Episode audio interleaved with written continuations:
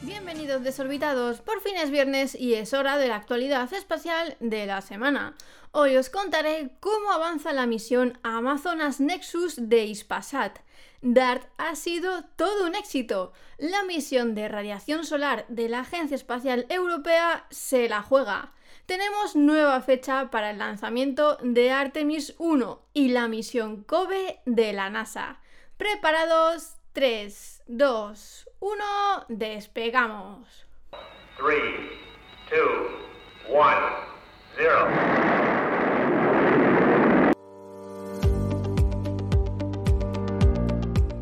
presidentes de Redella, Ispasat y SEPI han conocido in situ la última fase de fabricación del próximo satélite de Ispasat, Amazonas Nexus, que se lanzará a comienzos de 2023 desde Cabo Cañaveral en Florida.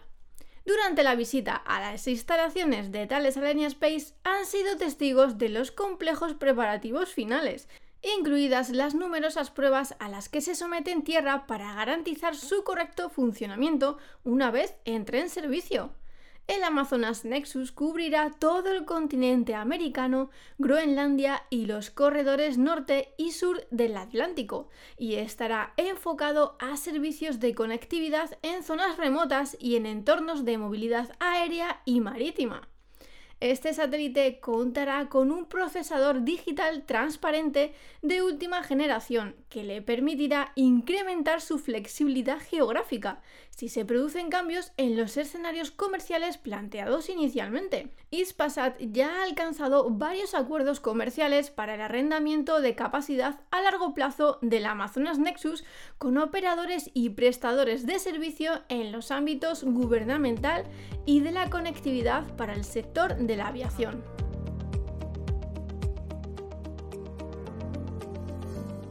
La próxima reunión del Consejo de la Agencia Espacial Europea a nivel ministerial es fundamental en el proceso de financiación para que TRATS pueda avanzar más y convertirse en una realidad. Con TRATS, la ESA está dando un paso más en su responsabilidad de actuar sobre el cambio climático, y eso es para garantizar que los tomadores de decisiones puedan tener absoluta confianza en los datos que utilizan para las estrategias de mitigación y la formulación de políticas. El satélite albergará dos instrumentos principales, el radiómetro absoluto solar criogénico y el espectrómetro de imágenes hiperespectrales, así como el novedoso sistema de calibración a bordo. Juntos, estos instrumentos harán mediciones continuas tanto de la radiación solar entrante como de la radiación solar reflejada desde la Tierra hasta 10 veces más precisas que los satélites actuales. Estas dos observaciones se utilizarán para evaluar la relación entre la energía entrante y saliente y también mejorarán la calidad del sistema global de observación de satélites.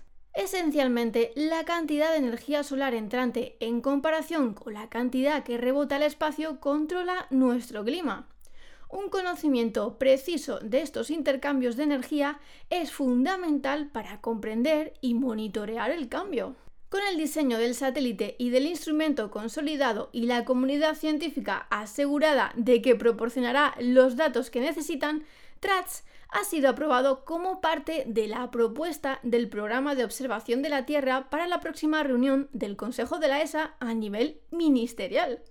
Con un sistema de referencia primario del Sistema Internacional de Unidades, TRATS promete establecer el estándar de oro para las mediciones climáticas. El Consejo de la ESA a nivel ministerial que tendrá lugar en París los días 22 y 23 de noviembre de este año será un momento para tomar decisiones críticas.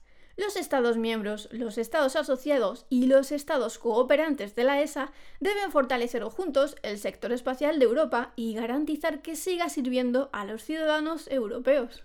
Al igual que con todas las misiones nuevas, el proceso de desarrollo implica una evaluación y revisión cuidadosas.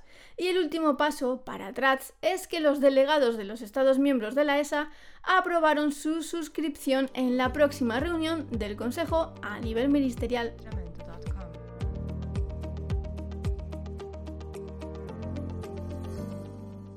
El impacto cinético de la nave espacial DART de la NASA con el asteroide Dimorphos alrededor de su cuerpo principal, Didymos, más grande, logró cambiar su órbita, lo que significa que la primera prueba de defensa planetaria de la humanidad ha tenido éxito.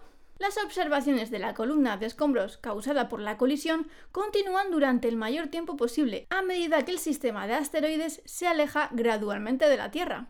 Como siguiente paso, la misión ERA de la Agencia Espacial Europea regresará al sistema de doble asteroide para investigar las consecuencias del impacto, recopilando datos de primer plano para convertir este experimento en una técnica escalable y repetible que algún día podrá usarse de verdad. Antes del impacto de DART, Dimorphos tardó 11 horas y 55 minutos en orbitar su asteroide padre más grande, Didymos. Desde la colisión intencional de DART con Dimorphos el 26 de septiembre, los astrónomos han estado usando telescopios en la Tierra para medir cuánto ha cambiado ese tiempo.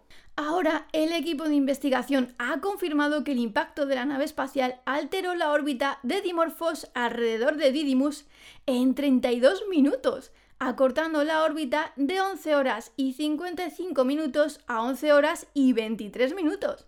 Esta medida tiene un margen de incertidumbre de aproximadamente más o menos dos minutos. Antes de su encuentro, la NASA había definido un cambio de periodo de órbita exitoso mínimo de Dimorphos como un cambio de 73 segundos o más.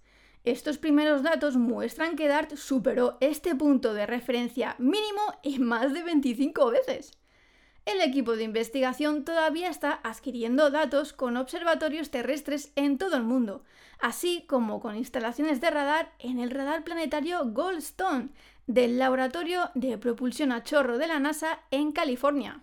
El enfoque ahora se está desplazando hacia la medición de la eficiencia de la transferencia de impulso de la colisión de aproximadamente 6,1 km por segundo de DART con su objetivo, esto incluye un análisis más detallado de la expulsión. Para todos estos análisis, los astrónomos continuarán estudiando las imágenes de dimorfos del enfoque terminal de DART y Lysia Cube, proporcionado por la Agencia Espacial Italiana para aproximar la masa y la forma del asteroide. Luego, exactamente dentro de dos años, la nave espacial ERA de la ESA se embarcará en su propio viaje Didymos y dimorfos para llevar a cabo estudios detallados de ambos cuerpos, con un enfoque particular en el cráter dejado por la colisión de DART y una medición precisa de la masa de dimorfos, que es necesario para determinar la eficiencia del impacto de DART.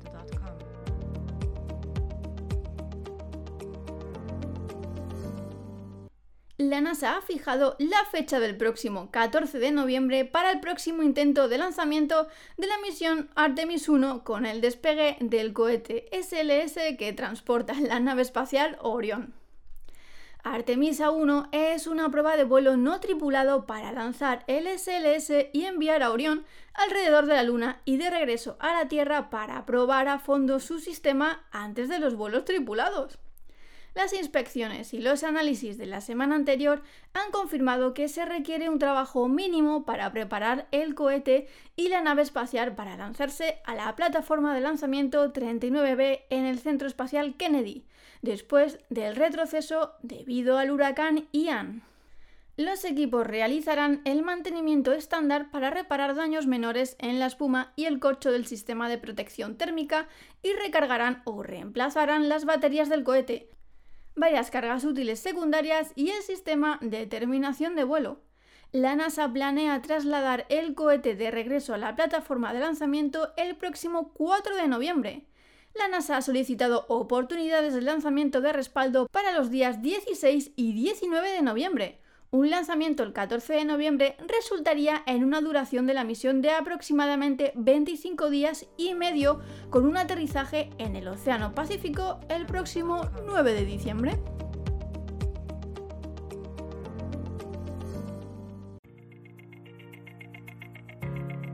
El propósito de la misión Cosmic Background Explorer COBE era tomar medidas precisas de la radiación difusa entre un micrómetro y un centímetro sobre toda la esfera celeste. Se midieron el espectro de la radiación de 3K en el rango de 100 micrómetros a un centímetro.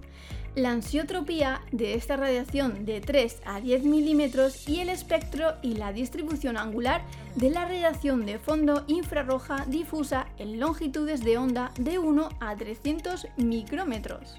La radiación de fondo cósmico de microondas es un remanente del Big Bang. Estas mínimas variaciones de temperatura están vinculadas a ligeras variaciones de densidad en el universo primitivo, se cree que estas variaciones dieron origen a las estructuras que pueblan el universo hoy en día, cúmulos de galaxias así como vastas regiones vacías. COBE se lanzó el 18 de noviembre de 1989 y llevaba tres instrumentos. Un espectrofotómetro absoluto de infrarrojo lejano para comparar el espectro de la radiación cósmica de fondo de microondas con un cuerpo negro preciso, un radiómetro diferencial de microondas para mapear la radiación cósmica con precisión y un experimento de fondo infrarrojo difuso para buscar la radiación de fondo infrarrojo cósmico. Las operaciones de instrumento finalizaron el 23 de diciembre de 1993 a partir de enero del 94, las operaciones de ingeniería debían concluir ese mes, después de lo cual la operación de la nave espacial se transfirió a Wallops para su uso como satélite de prueba. La misión WMAP de la NASA y la misión Planck de la ESA continuaron el legado de COBE, estudiando el fondo cósmico de microondas con cada vez mayor detalle. COBE revolucionó nuestra comprensión del cosmos primitivo midió y cartografió con precisión la luz más antigua del universo, el espectro de fondo de microondas cósmico se midió con una precisión del 0,005%. Los resultados confirmaron la teoría del Big Bang sobre el origen del universo, las mediciones muy precisas ayudaron a eliminar muchas teorías sobre el Big Bang. La misión introdujo a los cosmólogos en una nueva era de mediciones de precisión, allanando el camino para una exploración más profunda de fondo de microondas por parte de la misión WMAP de la NASA y la misión Planck de la ESA. El premio de cosmología Gruber de 2006 fue otorgado a John Mather y al equipo de COBE por sus estudios innovadores del espectro y la estructura espacial de la radiación reliquia del Big Bang. El científico John Mather del Goddard Space Flight Center y George Smoot de la Universidad de California compartieron el Premio Nobel de Física 2006 por su descubrimiento de la forma del cuerpo negro y la anisotropía de la radiación de fondo de microondas cósmica medida por COBE. Y hasta aquí el programa de hoy, desorbitados. Espero que hayáis disfrutado de esta semana y que tengáis un fin de semana increíble. Ya sabes que todas las semanas os espero en este podcast de actualidad espacial y además os veo por YouTube porque se vienen muchísimas novedades. Hasta la semana que viene, desorbitados.